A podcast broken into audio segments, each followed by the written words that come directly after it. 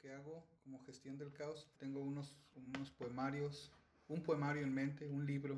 Me dedico a escribir canciones, a pintar, a ser este, esposo, a tratar de criar un hijo, que yo creo que es lo más difícil de todas las ocupaciones. Trabajo en un almacén que creo que sigue siendo parte de lo mismo, ¿no? Gestión del caos.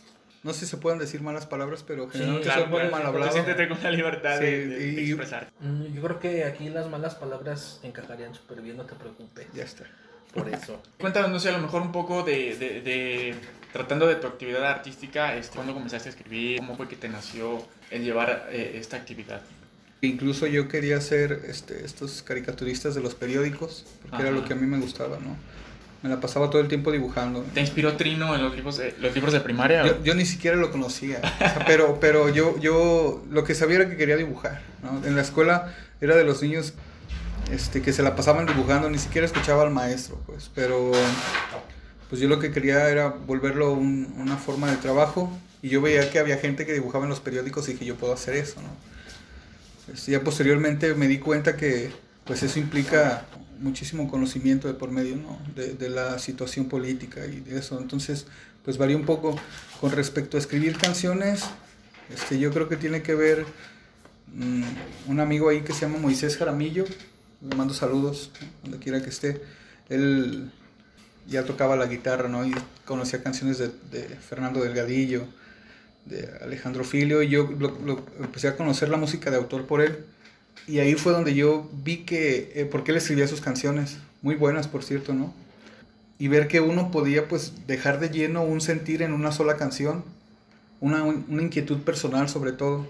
Y, y ahí empecé a escribir canciones, pues primero de cosas inventadas, ¿no? Pues tenía yo creo unos 15 años, pues de amores inventados, ¿no? Porque uno Claro, a esa claro. edad no conoce lo que es el amor. Le gusta imaginarse que sí. y pues escribía al respecto, ¿no? De me dejó, la quería, o pues lo que dice la cultura pop que es el amor.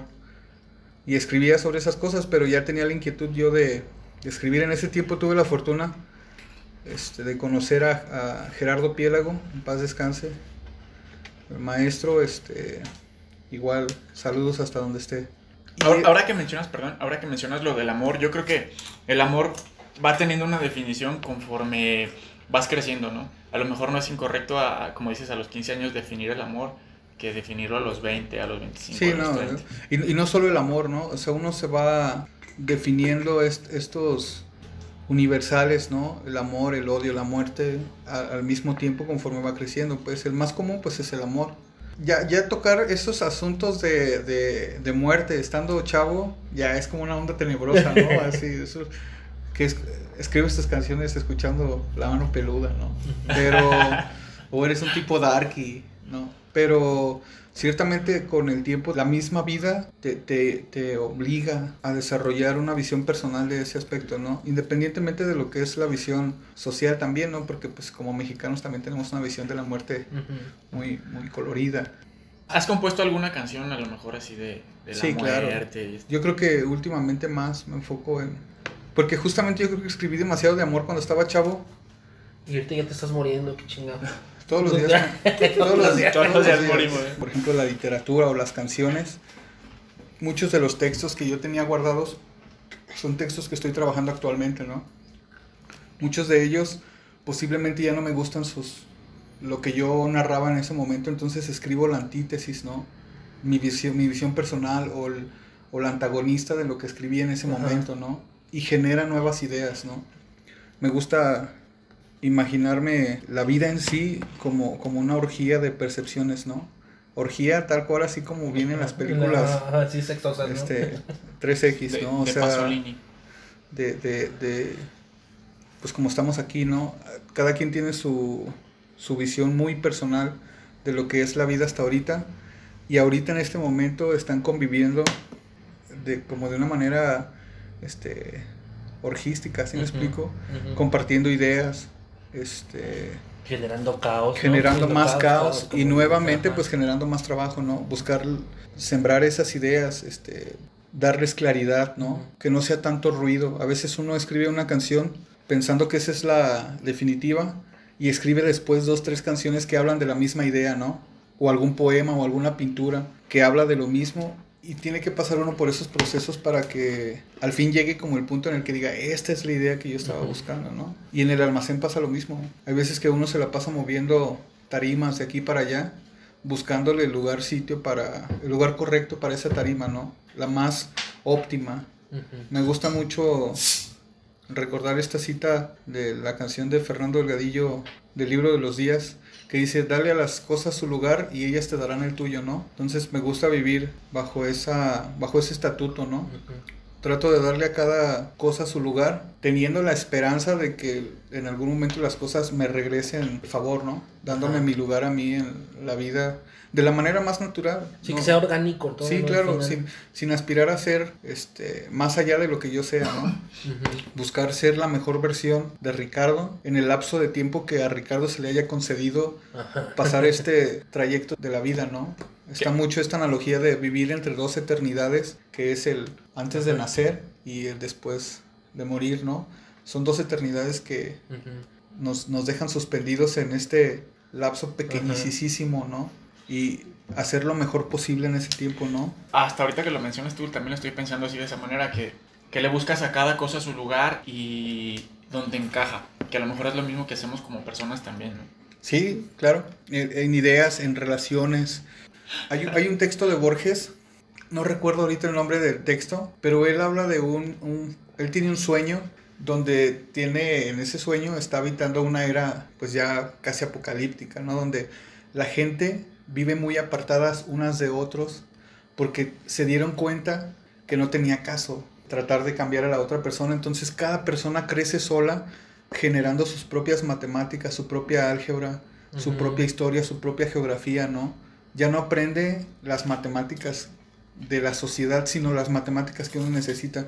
Me gusta mucho pensar en esta analogía porque muchas veces nos complicamos la vida queriendo cuadrar nuestra vida a la sociedad o como la sociedad lo estipula, ¿no? A veces para mí es más sencillo tener el vaso aquí en la alacena, pero no, es que los vasos dicen que tienen que ir acá, ¿no? En este cajoncito. Así los guarda toda la gente. Uno en un taller maneja igualmente, ¿no? Gente que tenga en su taller se dará cuenta de eso, ¿no? Que ubica mucho, dice, ah, el desarmador lo dejé acá, ¿no? Claro. Esa, esa matemática se generó en base a conocerse, ¿no? Yo ahorita estamos, por ejemplo, aquí en la casa de Miguel, y yo estoy seguro que si yo le dijera a él, oye, ¿tienes una cuchara? Él inmediatamente sabe dónde está esa cuchara, ¿no? Yo no. Puedo imaginarme que está en algún cajón. Pero las matemáticas que genera cada quien en base a su manera de vivir, creo que es más importante, pues, que, que encaje con el resto de, de, de, las ideas, ¿no? Este, socialmente estipuladas. Oye, Ricardo, yo tengo el gusto de conocerte ya desde hace, digo, no te conozco mucho, pero ya que sean unos 5, 6, 7 años. Sí. Yo te conocí como Ricardo Muscaria. No sé si todavía te hagas llamar igual. Eh, ahorita te he visto en las redes como Ricardo Saavedra. Muscaria, ¿qué es? ¿Por qué es? ¿De dónde nació? Este, digo, hay quienes ya te escuchan. Sí. Eh, ya te conocen, como eh, algunos de los que estamos aquí. ¿Quién es? Qué, qué, ¿De dónde nace Muscaria? Muscaria. Muscaria es un hongo alucinógeno. Ay, papá. Este, que es el, el, más conocido este, visualmente, yo creo, que es este hongo rojo con manchitas blancas. ¿Un Mario Bros? Exactamente. De hecho, justamente el juego de Mario Bros tiene mucho que ver con mi apodo. Este, yo me, me juntaba con los mentados frikis. Visitamos mucho un lugar que se llamaba Dragon Cards y el asta del centro, ¿no? Ahí vivíamos. Y yo era súper fan y de ahí ellos mismos me apodaron así, pues, ¿no? Como Muscaria. De ahí surgió después un, proyecto musical que se llamaba el Proyecto Muscaria, que después seguí yo solo y por eso me quedé como Ricardo Muscaria, pues como... Por ahí está un amigo, este, Mario Muscaria, él todavía sigue... Saludos también de, a Mario. De, hecho, creo que en YouTube, no, no, digo, no sé si tengo correcto, hay unos videos que aparecen así, creo, ¿no? Sí, Ricardo Muscaria. Como Ricardo Muscaria. Ajá, Ricardo Saavedra fue porque tuve una conversación con Adrián eh, Gil, el tigre, y él me decía, ¿por qué quieres llamarte Muscaria si tienes un bonito apellido, no? Que Saavedra. Entonces ha, sido como un proceso de, de, catarsis, a lo mejor porque yo comparto con Diego esta parte de, de, la paternidad ausente. Y a lo mejor ahí había un aspecto psicológico de negación, donde yo negaba mi apellido, pues, pues porque yo no quería saber nada, ¿no? Pero ha sido un proceso también como de aceptación, sobre todo ahora que soy padre, este, saber que pues también implica un- una chamba este, descomunal, ¿no? Ajá. Y pues ir como perdonándolo ciertamente por, también por, por mi salud, ¿no? Y pues adquirir nuevamente ese nombre. Ricardo Oye, ahorita que dices esto de la paternidad, ¿cambió tu proceso creativo ahora que eres papá y tienes un hijo? Sí, sobre todo por los tiempos, ¿no? Porque pues ser papá es de tiempo completo y encontrar esos espacios para escribir o para pintar o para, sobre todo, por ejemplo, actualmente para tocar, porque yo soy muy nocturno, entonces generalmente me gusta más tocar en la noche. ¿no? Tu hora de creatividad sí, es, es más, por la noche. es más prolífera en la noche. Me decía un, un amigo eh, alguna vez que, por ejemplo, un escritor, su vida artística se termina en el momento en el que es padre. Mm, porque ahora ya no, ya no escribe lo que le gusta o lo que siente, sino que ahora tiene que escribir para poder dar el sustento. En el caso de México, por ejemplo, ahorita tú comentabas que trabajas en un almacén porque a lo mejor la parte artística eh, no, no te ha dado para subsistir. ¿Tú qué, ¿Tú qué piensas de eso? Mi, en- al menos en mi parte fue al revés. Yo, este, antes me dedicaba de lleno a la música, ¿no? A- o al, al- digamos al aspecto artístico, ¿no? Que en sí a mí no me gusta definirme como artista, ¿eh? Por eso digo yo que soy gestor del caos. De caos, Ajá. Este, yo espero que su tiempo y, y el pueblo en algún momento diga si yo soy artista o no, ¿no? Y estoy citando por ahí una canción de que se llama La Partida, ¿no? Dice, yo no soy artista, ¿no? Yo soy un trabajador de la música. Antes me dedicaba de lleno a, a- a estos aspectos de la música y la pintura, pero siento que también era como una especie de despilfarro de tiempo, ¿no?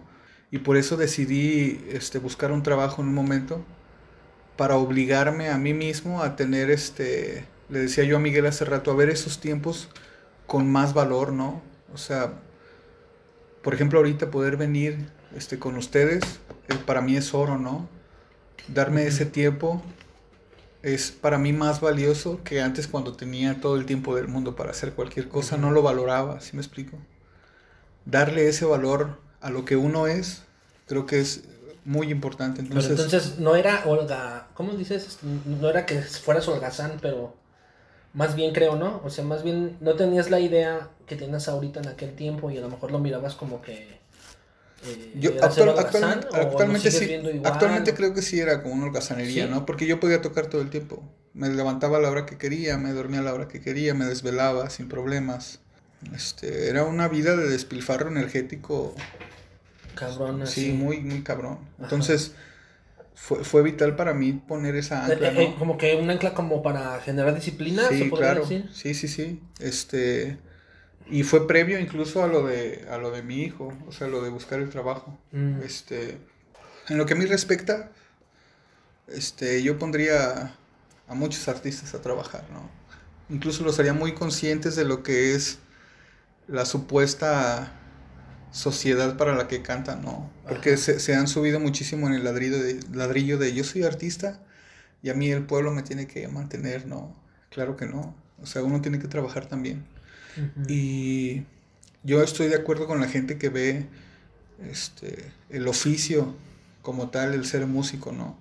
Y los respeto muchísimo, pero también creo que hay muchísimos vividores en todos los ámbitos. Llegó un momento de mi vida en el que yo me di cuenta que realmente lo que buscaba era dejar algo. Y yo no quiero que me recuerden por decir pum, pum, pa, chiquitán, pum, pa, chiquitán. Ajá. No, yo dije, yo quiero decir algo. Realmente quiero dejar algo, ¿no? Si sea bueno o malo, quiero que sea mi parte, ¿no? Dice David Aguilar, ser el engrane más honesto que te toque. Entonces, tomé, tomé con, con toda la fuerza esa bandera, ¿no? De ser yo en mi plenitud, pues, no buscar ser otra persona, este, pues implicó un trabajo, implica todavía actualmente un trabajo muy difícil, ¿no? Incluso en el hablar, en el escribir, en el cantar, dejar de ser alguien más para ser lo que uno es, ¿no? En la simpleza que uno es, ¿no? Ser un trabajador no implica solo estar en una planta o en una empresa o formar parte de un equipo de trabajo, implica este, todos los aspectos de la vida, ¿no? Hay que llegar a la casa y lavar trastes, lavar ropa, que comentaba hace rato que me vio con un suavitel, En ¿no? lugar de la botella de... Le vamos a cobrar de suavitel la promoción. Sí, la promoción, así tal cual. No, pero son no, aspectos reales, no, no, no. Me gustaría incursionar un poco en el stand-up, pero hablando yo de eso, me preguntaba luego yo cuestiones, este, a lo mejor raras, ¿no? Y decía yo, por ejemplo, ¿cómo, cómo le pagan a los duendes, no?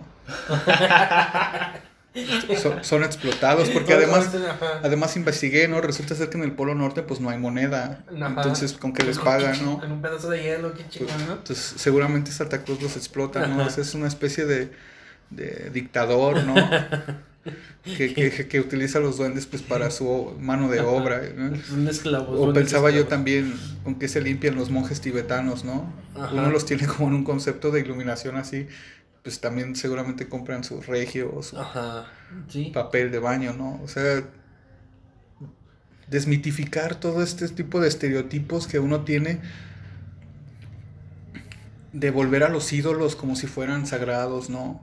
O sea, hasta Talía caga, pues, ¿no? Ajá. O sea, tiene que limpiarse el culo, no Ajá, que ande ahí. Claro, Ajá. claro. ¿Sí me explico? Total, y, y- y generalmente uno como espectador pierde ese piso, ¿no? Y empieza a ver a los artistas como si fueran, este, y ahí está la gran cosa que ponemos a Dalí y a un montón de artistas como si fueran deidades, Semidioses, ¿no? Así Semidioses, ¿no? Hijos de Tutankamón. Ajá. Y en realidad pues son otro ser humano que, ¿Y a qué le atribuyes que la gente generalmente tenemos esos estereotipos de Talía, de Dalí, de todos los personajes que dices? a los ¿Qué crees medios, que sea? ¿Los a qué? los medios. Los medios. Los medios se dedican por completo a, a volver deidades, ¿no? Todas estas figuras. ¿no? Este, Hay una frase, ay, no recuerdo de quién es, Alan Gin- Ginsberg, no sé si lo ubicas. Creo que hablas, eh, dice, quien controla los medios, controla la cultura. También. Mm, ¿De, dó- de dónde eres originario? del planeta Tierra. Del planeta Tierra. Sí. no, al menos que en algún momento alguien. ¿No Este- crees pues en esto este- de las fronteras y nacionalidades y todo esto? No, sí, claro que sí. Este, pero no, no de manera práctica. He trabajado con otro tipo de nacionalidades, con otras. Y sé que la cultura cambia, ¿no? Japoneses, por ejemplo, ¿no? Este, italianos. Pero. mm, bueno, hablando este, prácticamente, entonces yo creo que soy de, de León, Guanajuato. Me siento muy orgulloso de, pertenecer pues a, al estado, al municipio. Sé que sé que tenemos nuestras carencias, ¿no? Sobre todo de índole este, ideológica, Claro. ¿no? Religiosa, pues ten- ten- Ajá. tendemos a, a ser un poco este no, no, no, no se nos no se nos conoce por nuestra apertura de pensamiento pues en ese aspecto, pero yo independientemente, independientemente de eso amo las guacamayas y este me Ah, gusta- Eso de quemas las guacamayas, ¿hay algún particular que te guste de tu ciudad, que te digas, digo, ahorita acabas de decir que estás orgulloso de León, de tu ciudad, pero hay algo que te digas, yo este, estoy orgulloso de León en, en esta parte, o de León me gusta esto. Mm, yo creo que en mi parte de vagancia, en la historia de mi vida, este, me hice muy amante sobre todo de, de, de como de zonas en particular, ¿no? Pero por ejemplo el ambiente que genera este, las bohemias, ¿no? Este, también todo el, el- este llamado movimiento underground, ¿no? Los, los bares clandestinos y Ajá. Claro, claro. las, las tocadas y los afters y todo eso. Que yo creo que todas las ciudades los tienen, ¿no? Pero pues como a mí me tocó vivirlas aquí, ¿no? En mi ciudad, yo soy enamoradísimo. El centro lo amo, pues, ¿no? Tengo muchísimo tiempo sin ir, pero me gusta... Estoy enamorado, por ejemplo, del Safronia, ¿no? Este, que es un lugarcito aquí en el centro, en la 5 de febrero, que está súper abierto mentalmente para las propuestas, ¿no? En general, este, hay lectura de poesía, hay este, presentaciones musicales de toda índole, No nos patrocinaron. ¿no? Ah, no, pero sí, saludo a Jazmín, ¿eh? Este, que, se, que se rifa, ¿no? Este, tiene su biblioteca, ¿no? No, está súper. Yo, yo, yo personalmente amo ese lugar, su comida, ¿no? Y, y creo que no lo he encontrado en ninguna otra parte de, pues, de los pocas partes que yo he visitado, no he ¿Qué, ot- encontrado qué- un qué otras así. partes? Digo, yo tengo una muy metida en mi corazón. No sé si llegaste tú a ir a la guardilla. Sí, claro, sí, sí, Eh, sí. Yo no he encontrado un lugar así. Llegué a conocer a Miguel López. Torres, Miguel A Torres. Miguel Torres. Ajá. Miguel López es un güey del trabajo que lo traigo entre ceja y oreja. Ya por, escuchaste, eso, Miguel, ¿eh? por eso sale a, a flote, ¿no? Pero, este, yo, yo me, me acuerdo mucho de Miguel Torres, este personaje idéntico al Doctor House, Ah, exacto. cons- consumidor de arte, Ajá. este, es el único y genuino consumidor de arte que yo he conocido en, en- en- León. Él, él podía dar- andar sin dinero, pero si uno le ofrecía un cuadro y le gustaba, lo compraba. Ujú. Él decía, no importa que me endeude aquí o allá, yo quiero ese cuadro. Dice por ahí una, una frase, pero en una película. No compres un cuadro porque debas comprarlo, pues. O sea, tiene, no importa quién lo haga, o sea, si algo te mueve ese cuadro, es ahí, ¿no? Pues es, es- por eso compras un cuadro, ¿no? Porque te mueve algo, no porque es bonito. Sí, hablamos ¿no? de la emoción. O porque lo pintó alguien en especial, ¿no? Que es lo, volvemos a lo que decía Miguel, por ejemplo, hace rato. Que tendemos a identificar o a, a, hacer, a volver deidades a personas que nos dan los medios. Sí, claro, ahí está por ejemplo el Vansky, ¿no? Pero, pero- bueno, pero son dos cosas distintas, ¿no? Esa es una, la, la que tú comentas, Arturo, y la otra a la que iba a querer llegar era la emoción. Que me imagino que es por donde ibas, ¿no? Sí, claro. O sea, si te mueve, Cómpralo. cómpralo. Y la otra parte es la que tú dices, eh, a lo mejor los medios te dicen, ese güey es bien cabrón, ah, porque es bien cabrón, lo voy a comprar. Pero a lo mejor no te mueve. En León, o sobre todo Guanajuato, por ejemplo, Ajá. realmente hay mucho de eso. Si fulanito me dijo que ese güey rifa, Eh, Ajá. Rifa. Eh, sí, he visto mucho Ajá, ese aunque no tenga yo un aspecto crítico al respecto, Ajá. y mucho se hace así de boca en boca, ¿no? No hay en realidad un, un, este, una, una actitud crítica de decir, a ver, ¿qué está diciendo? ¿Qué me está diciendo? ¿Qué... Realmente yo estoy de acuerdo con lo que está diciendo, ¿no? Ajá, Sí, pues te dejas influenciar por Sí. lo que otra persona dijo, ¿no? Eso hay mucho, eso sí, son de las cosas de las que a lo mejor no estoy tan orgulloso de, de, mi, de mi lugar de... A- a- Hay un, De hay un, hay un tipo De que, origen, que a veces vemos a Arturo y yo, este, ¿cómo se llama este? Antonio? García Villarán. Villarán, que habla de Lamparte, no sé Sí, si has sí, sí. escuchado eso, ¿no? Sí, claro, también lo sigo, de hecho. Ajá, y este, y a veces, digo, voy a lo que estás diciendo, ¿no? A veces comenta él, o, o expone alguna obra de arte, entre comillas, que dice, pues, güey, esto no es arte, ¿no? O sea, como que un plátano pegado en una pared con una cinta. Ah, yo pensé que ibas a hablar de Yoko Ono, dije, No, ¿eh? no, también, otra, no, otra, otra. Bueno, ahorita vamos para allá si quieres, ¿no? Y luego resulta que a lo mejor eh, te dejas influenciar por los medios o alguien te dice, ah, es que esa es arte, vas y lo compras, ¿no? Y a lo mejor ni te mueve. Sí, claro. No, no dejas las emociones. También este, a- ahorita quiero regresar a las emociones porque había escuchado otro tipo también. de- ay, se me olvidó ahorita el nombre, ahorita lo, lo recuerdo, lo checo. Y él decía que, eh, que toda expresión artística, eh, siempre el primer punto, dice que son niveles, ¿no? Es primero las emociones, eh, luego la técnica, no, sí, las emociones, luego el argumento, luego lo simbólico, luego la técnica, ¿no? Y al final dice, si te emociona, si te emociona esa obra de arte, sea música, sea cine, sea una pintura, sea una poesía, sea un libro, eh, ahí es donde te tienes que fijar, ¿no? Sí, claro. Y, y esa parte creo que es la importante o la que, que creo que tratas de destacar, ¿no? Que si te emociona, pues haz lo tuyo.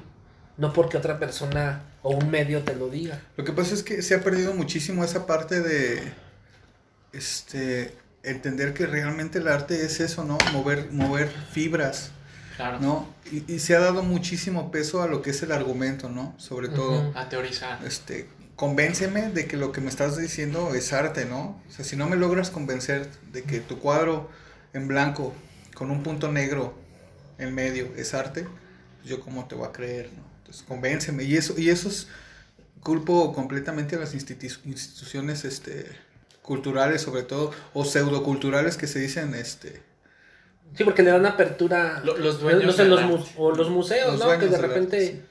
eh, a lo mejor el curador o el mismo museo acepta esa obra y ya por estar en el museo. lo- Hace, hace- hace poquito ¿no? yo hablaba con un amigo este, por el Facebook, ahí lo conozco de hace ya tiempo, y él me dijo algo así como, maestro, guarde sus dibujitos, ¿no? Y yo le dije, ¿por qué? Porque están muy feos y es mejor que estén guardados o qué, no. No, no, no, todo lo contrario, porque este, yo creo que valen la pena que estén todos expuestos en, en un lugar, ¿no? Dije, ah, pues estaría chido, pero yo no conozco los medios, pues, para que lleguen a eso. Y él me contestó algo así como, es que yo conozco lugares, pero ahorita no están abiertos para personas que no tienen la... como la... la este... Las cámaras o la... No, el, el, el, el- aspecto como este, educativo, ¿sí me explico? O sea, si tú no estudiaste en ningún lugar Ah, como para ser pintor o escritor. ¿Ves lo que te comentaba hace rato? en Entonces esos lugares no te prestan el espacio, ¿no? Los otros que conozco que sí le prestan el espacio. Y a- que estudiaron. Y así, que ajá, ¿no? o sea, La parte este, académica. Entonces dije, pues entonces tu comentario no me ayuda, ¿no? O sea, el, el punto aquí sería, pues, entonces hagamos algo para que no solo pertenezca, digo, porque me estás hablando como espe- espectador. Tú como espectador consideras que mi trabajo vale la pena. Ok, entonces, ¿qué puedes aportar para que eso esté en algún lugar, no? Es, es precisamente eh, uno de los objetivos de este podcast que, por ejemplo, la, la- gente de aquí del estado, como comentabas hace rato, es, es cerrada, pero aparte, me cuento yo entre la gente, no, no conocemos a los artistas, no conocemos a esa gente que como tú dedica tiempo, dedica esfuerzo y, y aporta. Entonces, conocemos a lo mejor a, a la- las personas que salen en los medios, la gente que sale en YouTube, pero no conocemos realmente a los artistas locales. Entonces, ese, ese para nosotros es un problema y es lo que estamos tratando de hacer, que la gente se entere de que hay artistas, eh, bueno, gestores de, del caos, que, que tienen que, tienen bastante, y mm, bastante que mostrar y tratamos de que la gente se, se entere de, de- de todo lo que se está perdiendo, ¿no? Sí, sí, e- e- eso es muy, muy cierto. Yo digo, repito aquí a los que nos están escuchando, yo tengo la, la fortuna de conocer aquí a Ricardo de hace buen tiempo, lo conocí como músico, pero con el tiempo me di cuenta que pues también pinta, escribe, hace poesía, hace malabares, hace de todo. Sí, ¿no? sí, sí. Y, y en esa parte... eh, Manejo Transformers. maneja también. Transformers, este... Tengo apertura a todo lo que me emociona, como decía, pues o sea, si, me, si me genera algo, ahí eh, eso es, ¿no? Este, si no me genera nada, pues también, pues no, o sea, tampoco soy un, un consumidor este, absoluto de todo lo que me presentan, pues, ¿no? O sea, también tengo mi oído crítico, mi, mi ojo crítico también, o sea, si veo una pintura y digo, eh, o sea, no me genera nada, pues tampoco no es como que le tire, simplemente no me genera. O sea, no soy yo su público. O sea, cada, cada aspecto tiene su público, ¿no?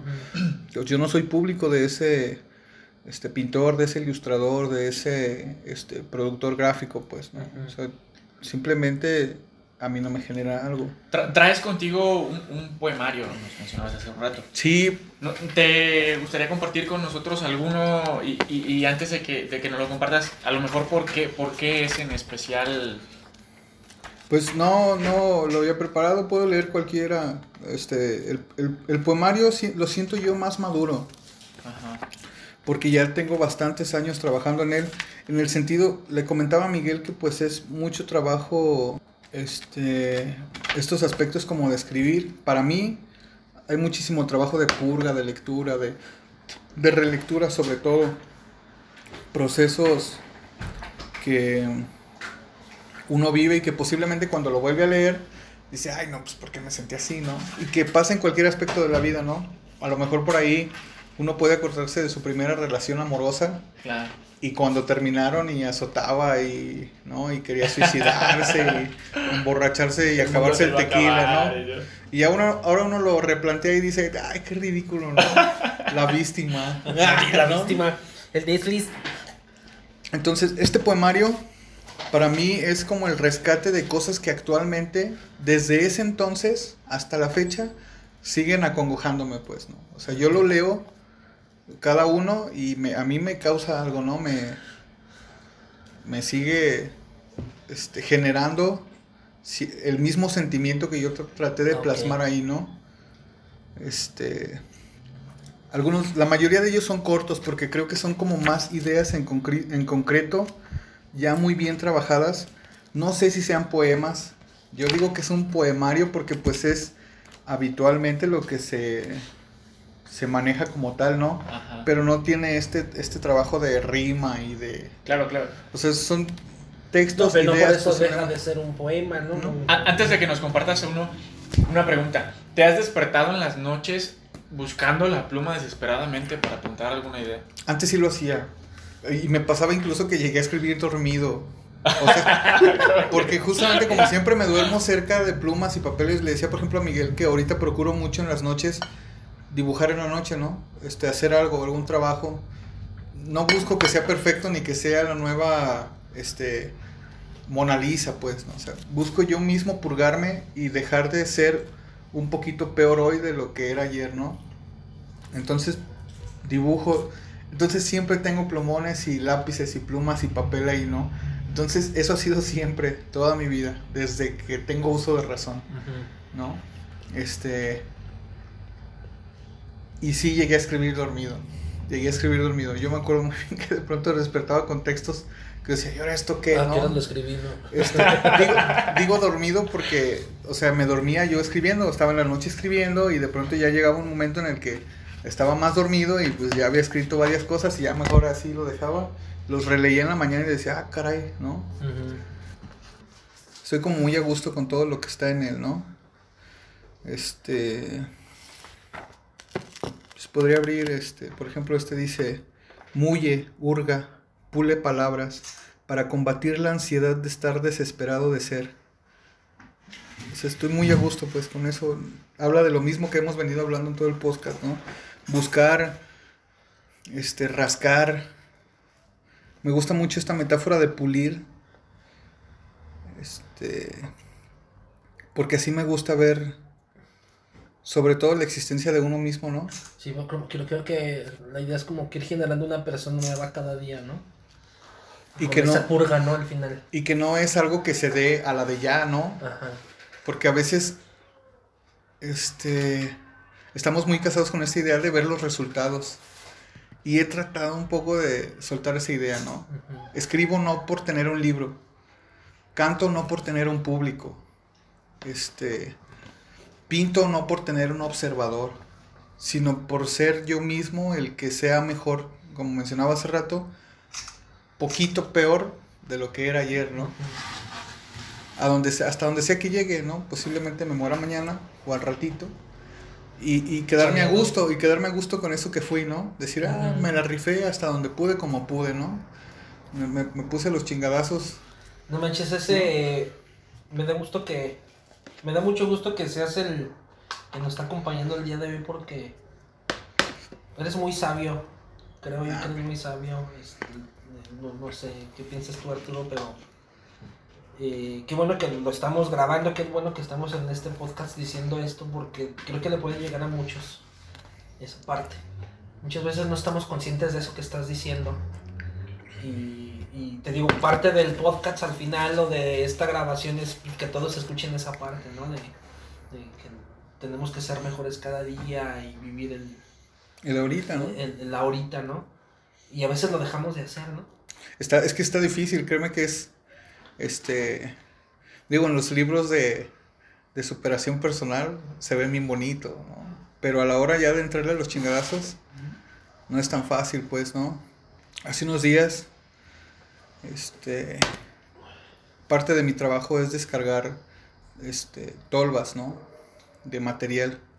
Y hace poquito me, me ofrecían a mí, por ejemplo, este, pues hacer alguna finanza por ahí chueca, ¿no? Y me ofrecían una cantidad de dinero que pues era muy atractiva, ¿sí me explico? Y poder llegar con mi hijo y poderlo ver a los ojos y, y yo aceptar y decir, no lo hice, como esta imagen de Lois, que la recuerdo mucho, ¿no? En su turno de noche La barriendo mamá de- de Malcolm. barriendo todo el estacionamiento y cuando termina y dice, nadie lo vio, nadie lo va a aplaudir, pero tú sabes que lo hiciste, ¿no? Entonces, saber que, que no hiciste o que actuaste de una manera conforme a tus ideales por integridad propia, ¿me explico? No por... Yo no le dije nada de eso a mis jefes, pues, ¿no? Porque yo estoy consciente de que no será el primer chofer que me va a ofrecer algo así, ni fue el, el primero ni será el último. Pero saber que terminé mi día Ajá. este, con la dignidad de poder seguir viendo a mi hijo a los ojos, creo que es más que suficiente, pues, ¿no? Me dan ganas de darte un beso, cabrón. Oye, ahorita hablando de canciones, ¿por qué no nos regalas una canción? Simón, que sí. Este, ahí tengo una guitarra ahí abandonada. No está tan abandonada, ¿eh? No mientas. Bueno, ahí está, ahí medio le, le rasco de repente. Hay una canción. eh, No está abandonada porque la encontré afinada. Y, y- y la verdad es que ese es el primer reto muy difícil de cualquier guitarrista que empieza Ajá. afinar la guitarra, ¿no? Entonces llegué y encontré una guitarra afinada con unas cuerdas bastante, este, bien tocadas, ¿no? Eso no es una guitarra abandonada. No es una- bueno, te lo acepto entonces. Este. Hay una canción. Una vez en una plática en un auto con el maestro Andrés Herrera, eh, que le mando un abrazo, un gran saludo. Este, recuerdo que fueron a tocar allá por San Felipe, ¿te acuerdas? En, Sí, ahí es San Felipe Torres Mocha, sí. Ajá. Y estabas compartiendo algunas de tus, de, de tus canciones. Y hay una, me empezaste a platicar sobre una anécdota, una, me empezaste a platicar una anécdota que te pasó en el mar. Ey, Sí, que parece que estabas eh, nadando y ya cada vez te mirabas la costa más lejos y ya te estabas asustando, se estaba haciendo de noche. sí. ¿Nos podrías compartir esa historia y luego cantar la, Sí, la sí, claro. canción, la canción de, de, de esa historia, por favor? Este, recuerdo hasta el año. Ese era el año 98. Vivimos en Mazatlán tres años. Ajá. Yo iba a una escuela allá que se llamaba José Ortiz de Domínguez. Actualmente todavía la añoro mucho, pues, ¿no? Este, las escuelas allá son una cosa completamente diferente. Los ventanales son gigantescos.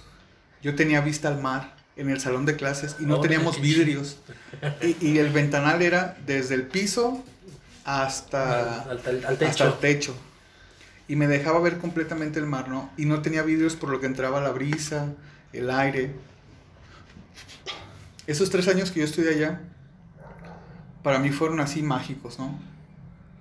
Y yo cuando llego acá veo las escuelas con unas ventanitas y no digo, esto parece una cárcel, ¿qué, qué onda, no? Pero recuerdo mucho que mis compañeros este, de, de salón, pues la costumbre era pues que podías salir de la escuela e irte al mar, ¿no? Pues porque lo teníamos enfrente, justamente ahí en las altas. Ahí hay una glorietita con el escudo de, de Mazatlán, este, justamente abajo de la escuela naval, que está arribita de donde yo estudiaba. Entonces por ahí nos metíamos al mar. Y aquella vez pues yo no tenía mucha experiencia en el mar, o sea, sí me había metido y todo, pero no le tenía tal vez el respeto que se le debe tener a esa inmensidad de la vida, ¿no?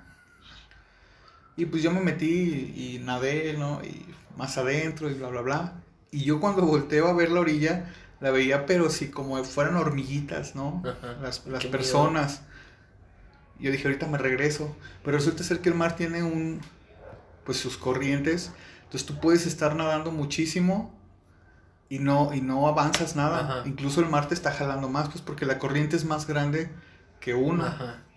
Ya después supe que pues la técnica era nadar en diagonal, Diagonal. ¿no? O sea, sales Sí, a lo mejor terminabas. Aprendan ese tip, ¿no? Acabas súper lejos, pero sales, ¿no? Entonces la técnica para eso es nadar en diagonal, porque de esa manera sí avanzas.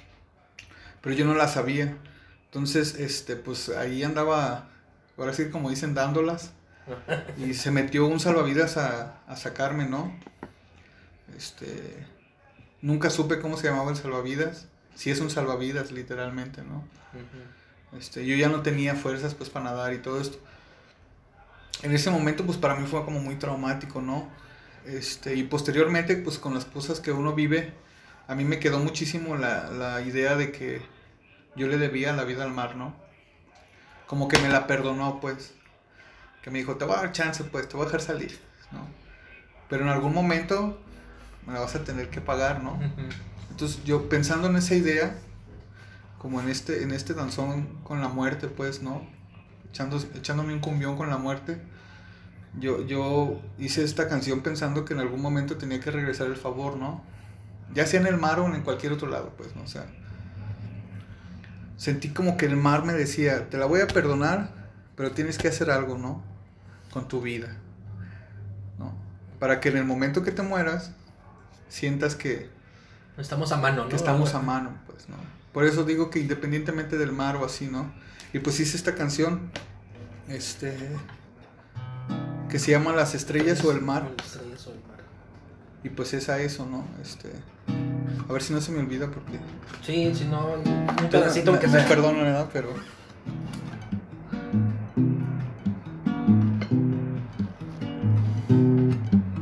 Porque si todo gira aquí, no puedo hacer que gires tú con ninguna de mis melodías. Pareciera que eres utopía. Debe haber por ahí algún beat con el que pueda transmitir toda esta alegría de pensarte todo el día. Por eso debes saber que las estrellas o el mar me van a llevar un día. Por eso debes saber que las estrellas o el mar me van a llevar un día.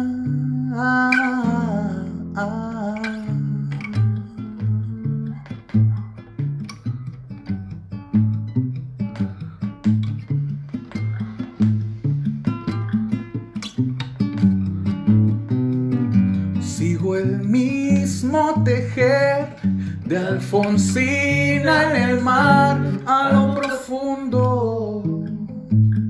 Sé que me hundo. Por eso ruego que las estrellas sean lo último que vean mis retinas aquí en lo oscuro.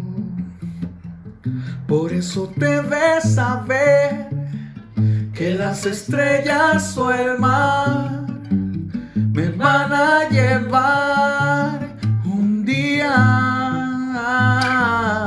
Por eso debes saber que las estrellas o el mar me van a llevar un día.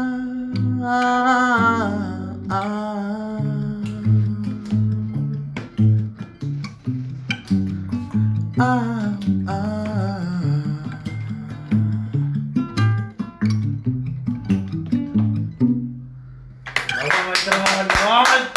Impresionante.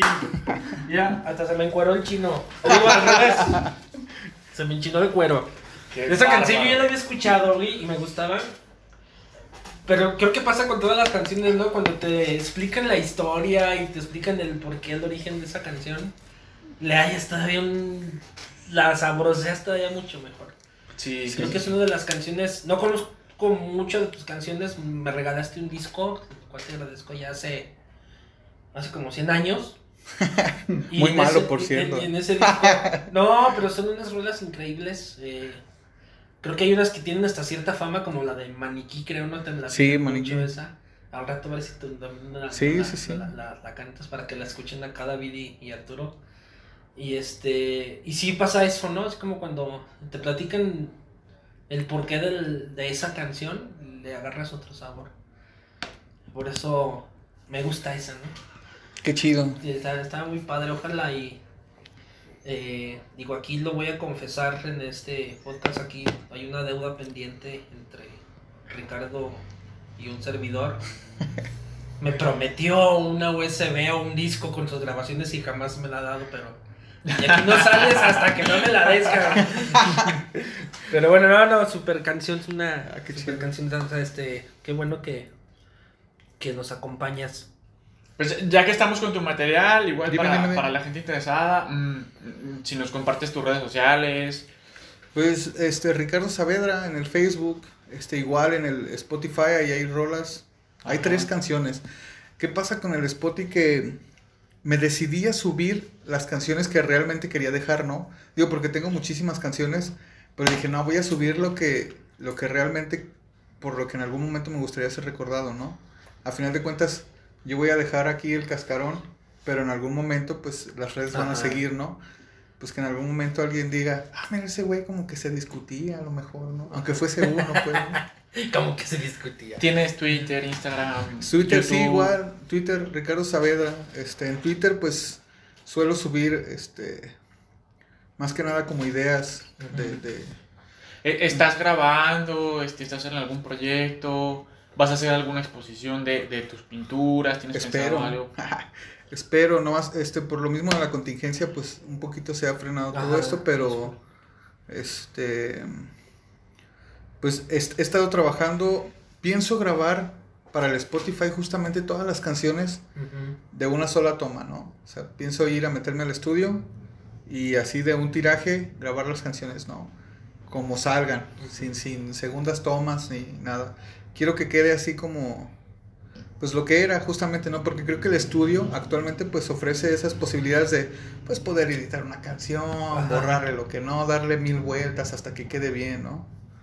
Pero me gustaría vivir la magia que tenían los, los, este, músicos de antes, que era pues grabar y la toma que quedó, ¿no? Incluso yo puedo escuchar canciones, este, por ejemplo, hasta de, de Julio Jaramillo, donde sus grabaciones pues eran este, así, ¿no? Y se escuchan ciertos errorcillos que son lo que le da la magia, ¿no? Y no estaban tan editadas, no tenían tantos filtros y no tenían tantas ediciones.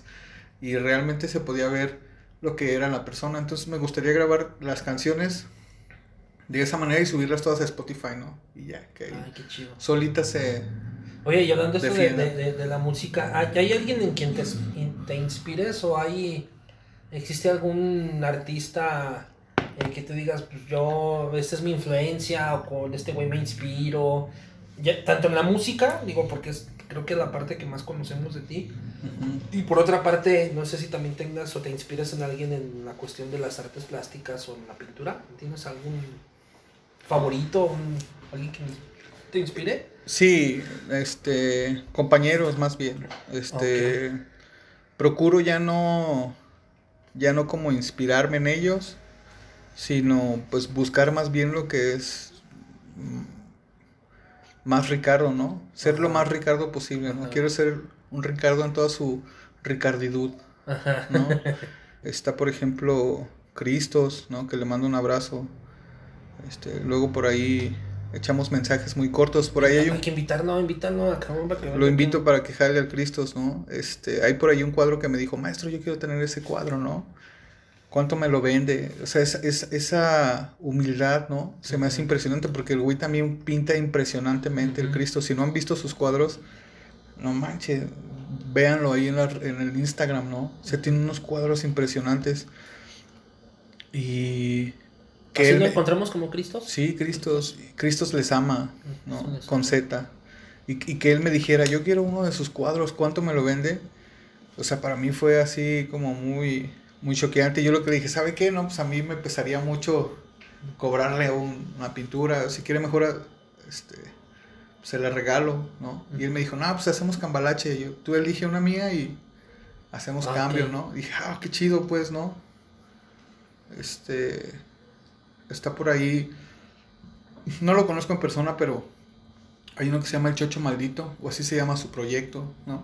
Eh, el Mastuerzo, ¿no? Ujú, otro No, o conocidísimo. sea, él, sí, también. él sí lo conozco y este Rafael Catana, no hombre, este Carlos Arellano, Darío Parga, no hombre, yo, yo a ellos los admiro impresionantemente, Este, se los recomiendo que los busquen ampliamente. Sí, sí, ¿no? claro. Así. Ya estamos ah, haciendo aquí anotaciones para. para Ya quedó.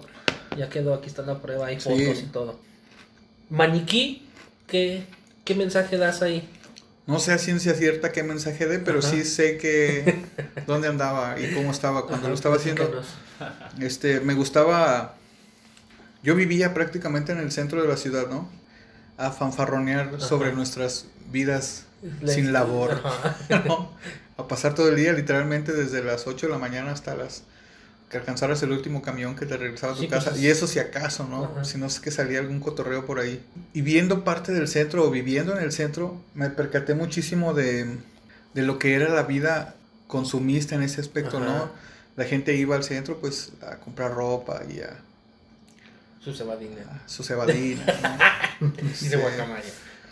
Y, de- y en algún momento a mí me, me dio esta impresión de que todos vivíamos como si fuéramos maniquís, ¿no? Pues, o sea, es como presumirle al resto de la gente, mírenme, me compré mis tenis Puma Ajá. y los uso. Ajá. Mírenme, traigo una playera de tal marca, ¿no? Y nosotros mismos somos maniquís de lo que consumimos, ¿no? Sin saber que, pues, esas marcas nos están usando para hacer publicidad, ¿no? Y no nos pagan. Es lo peor de todo, es lo más triste, ¿no? Todavía les pagamos. por Todavía les pagamos. Es una polka, polka punk, funk, jazz. Experimental, ¿no?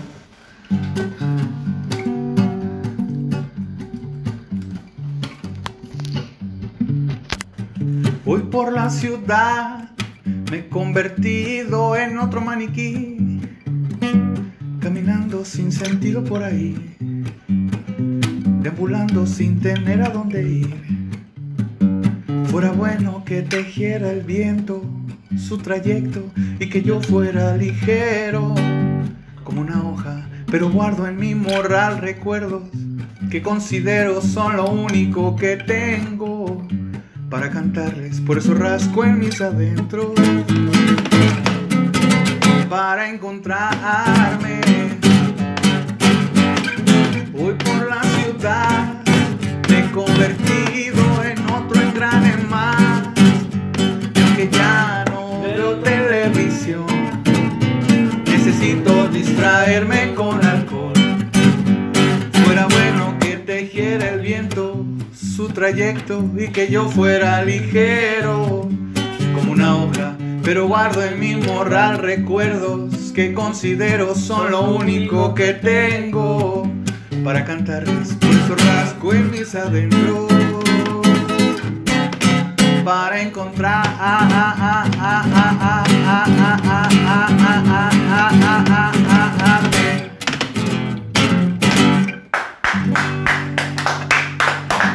Bravo, bravo, bravo, bravo.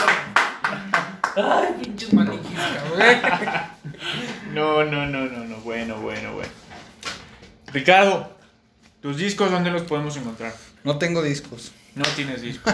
no, no tengo. ¿Por Bueno, qué Mi- nos privas? Miguel, Miguel, Miguel tiene la fortuna de tener un disco por ahí, este, caserón. Pero, pues en Spotify, en YouTube, por ahí hay canciones, ¿no? De- pero la idea es, pues, es subir a Spotify. Digo, ahí en Spotify hay tres canciones nada más. En YouTube hay muchísimas más. Ajá. Y pues la idea es subir pronto, pues, todas las canciones. Ya no quiero, así como... Por favor. no, les voy a subir todas y ya. Nos, ha- nos harías un favor a todos. Yo- Yo creo que sí. Estoy Pues al menos ahí van a estar.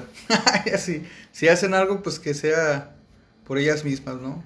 Ser un destello es una canción que te escuché en el Festival de Trova. eh, no recuerdo qué año fue. ¿Tú recuerdas qué año fue? El año no lo recuerdo, ¿no? O sea, hace 3, 4 años más o menos. Eh, No más. Estabas, no más, ¿verdad? Unos 5 o Sí. 6 años. Estabas ahí en el escenario, saliste con tu guitarra. Este, pero bueno, eh, esa canción, eh, es, esa fue la primera vez que la escuché. Fue una canción que me gustó mucho. Después la tocaste, creo que en un after con Fernando. Con, con Fernando Delgadillo, ¿no? Estábamos ahí en, en la casa de, Julio. de un perro muerto del Ah. amigazo Julio, bajista, que le mandamos un saludo también. Que venga también. Que venga también a, a- a enseñarnos el proyecto, ¿no? Esa de ser un destello eh, es una canción de mis favoritas que no viene en el disco, cabrón. Que, No, ninguno. Entonces, eh, ¿Es ¿Cómo inédita? ¿Tampoco está en Spotify? No, tampoco está en Spotify. e- es una muy buena rola, se la recomiendo. Ya ven, aquí tenemos primicias, canciones inéditas. Todas son inéditas. Todas son- de hecho, las acaba de escribir, así como que... Las está componiendo ahorita mientras. Sí, entonces, ¿te lanzas con esa? Sí. Ya estamos abusando de ti, No, perdón, hombre. Master, pero- ¿qué pasó? Sonó muy feo. Eso en audio se escucha muy mal, ¿eh? Va a decir la gente qué pasó. Lo que tiene que hacer uno como artista para salir en los medios.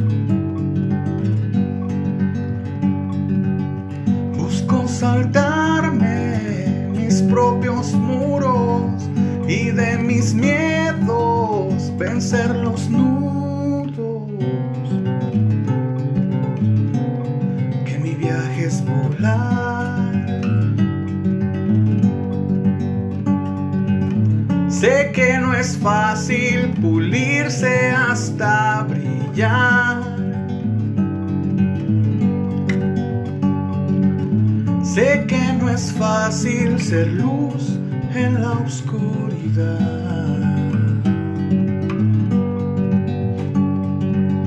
Busco escaparme de los grilletes y que mis actos construyan puentes entre la vida y el ser.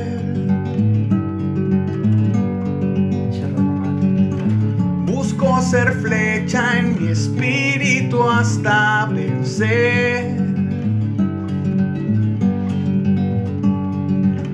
Ser un destello cruzando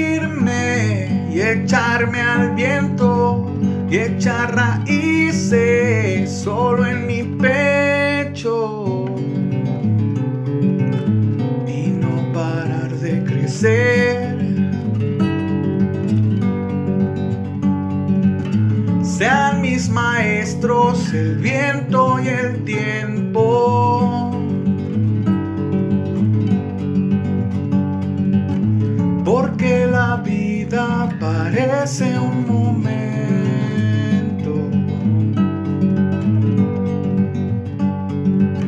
Sé que no es fácil pulirse hasta brillar.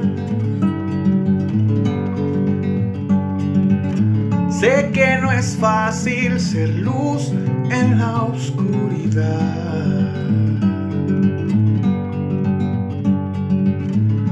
Busco ser flecha en mi espíritu hasta llegar. Cruzar la noche vestido de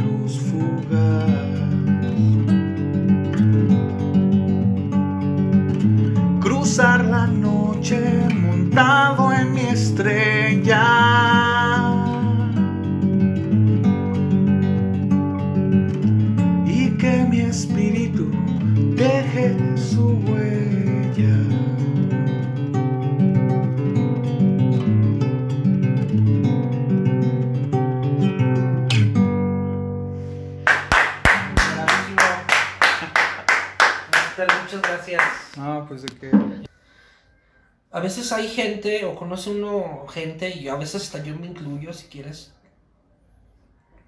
Y, es- y escuches en la gente decir, "Mm, no, esto de la cultura, ir a un museo, ir a un concierto, ir a ver una exposición en, en- una galería de arte, como que no es para mí, como que no, no, no, yo no, yo no cuadro en ese, en ese ambiente. ¿Qué le dirías a esa gente que piensa eso? A esos jóvenes que piensan eso de que no, yo un museo para qué, como que no es lo mío. Ah, ¿Cómo pues, podrías invitarlos a, a que vivan la experiencia o qué les dirías? que vean mis fotos, sí. Si yo cuadro ahí, ¿no? Pues yo creo que es un proceso de, de cada quien de, de aprendizaje, pero pues yo creo que principal es pues, que hay que ser bien niños, ¿no? Pues esos lugares están bien divertidos, ¿no? Este, no hay, pues uno va a ver dibujos de alguien más, ¿no? Y va a escuchar las canciones de alguien más y Ajá. Eh, eso no existe, pues, o sea, la tirada No es perder la capacidad de asombrarnos, ¿no? ser niños, así, pues vayan a un museo, vayan al cine, ¿no? Al igual que ir a, a otro, a otra, a comer otro tipo de comidas, ¿no? Experimentar, venimos a cotorrear. Si a uno no le gusta eso, no significa que las galerías no sean para uno. Posiblemente ese artista no le movió algo, ¿no? Ajá. Pues hay que ir a ver Eso otro, es ¿no? importante, ¿no? Este, que esa música no me gusta, bueno, pues vaya a otro concierto, ¿no? Y qué Ajá. mejor que pues ir a probar. Perfecto. pues, no, Ti- ¿Tienes alguna presentación este, próxima o la gente te puede buscar en algún lugar? Estaría bueno que saliera una, ¿no? pero el problema es que justamente esto de la, de la contingencia nos ha ido, nos ha hecho replantear muchísimas cosas, ¿no? Este, como compañeros han salido muchísimo las presentaciones digitales, ¿no? Yo hasta el momento he estado como un poco renuente en ese aspecto, pues porque me gusta más esto, este ámbito de compartir las canciones así de persona a persona. Pues porque ahí está la magia, ¿no? O sea, pero posiblemente deba abrirme un poco a, a esos nuevos foros, ¿no? Que están saliendo. Este, si ven por ahí, este, compañeros que tal transmitió en vivo, vean los videos, ¿no? O sea, es alguien que también está dedicando un momento de su tiempo a, a compartir algo. ¿no? Entonces posiblemente más bien me anime a, a subir una transmisión En vivo ahí en... en- en- en vivo, ¿no? Ya, ya posiblemente después de eso pues ya no será en vivo, pero ahí se quedará, ¿no? Pues posiblemente algo así. Espero que los lugares empiecen a abrir otra vez y todo empiece, pues a lo mejor no a la normalidad que vivíamos, pero sí podamos pues asistir a algún Sí, evento, ¿no? y a estrechar esas manos que dices, ¿no? Sí. sí se extraña. A, sí se a mí me gusta mucho, sobre todo después de los de las tocadas o de los conciertos, sentarme en cada mesa, ¿no? Y preguntarle a la gente que, cómo te sentiste, que te latió una rola o qué, ¿no? Ajá, ¿No te latió o qué? Así. ajá. Conocer gente, ¿no? Y Dame tu teléfono, que la sales por el pan. ya, ya no tanto eso, no. pero sí, sí me gusta pues este la conversación sobre todo. No, pues Aprender. perfecto, Claro que Ah. sí. Nosotros hemos aprendido mucho ahí. Ah, yo también, eh. Y, Yo también. y la verdad te lo digo sinceramente, eh, acá de corazón. Gracias. Este, disfruté mucho tu compañía, igual Arturo, David, que, no habló, pero David aquí es, Aquí el- anda es nuestro fotógrafo designado y el que próximamente van a ver en las redes de, de aquí de la mesa, eh, fotografías y, y videos de lo que hemos estado platicando aquí. Aquí el buen David, David Morales es el que nos está ayudando con eso. Pues muchas gracias. Ah, pues encantado. Ricardo, eh, va de nuevo la invitación. Pues Hay unas entrevistas, ¿no? Ya, Sí. Yo te vi esto en televisión, ya dije, ah, este que ya es famoso. Ah, con el Ochovitz es una personaza, camarada, sí. Ah, ok. Pues a nombre del equipo de la mesa, Arturo Oliva el compaye Miguel Ángel Ramírez, el compañía 2. Y David Morales en la cámara el día de hoy como invitado. Saludos. Les damos saludos. a todos la gracia. A Ricardo Saavedra, Gracias, Miguel, este es tu espacio. Gracias. Esperamos, ojalá puedas acompañarnos en un segundo capítulo. Encantado. Pues eso es todo amigos por el día de hoy. Muchas, pero muchas gracias y los esperamos en el próximo capítulo de La La Mesa.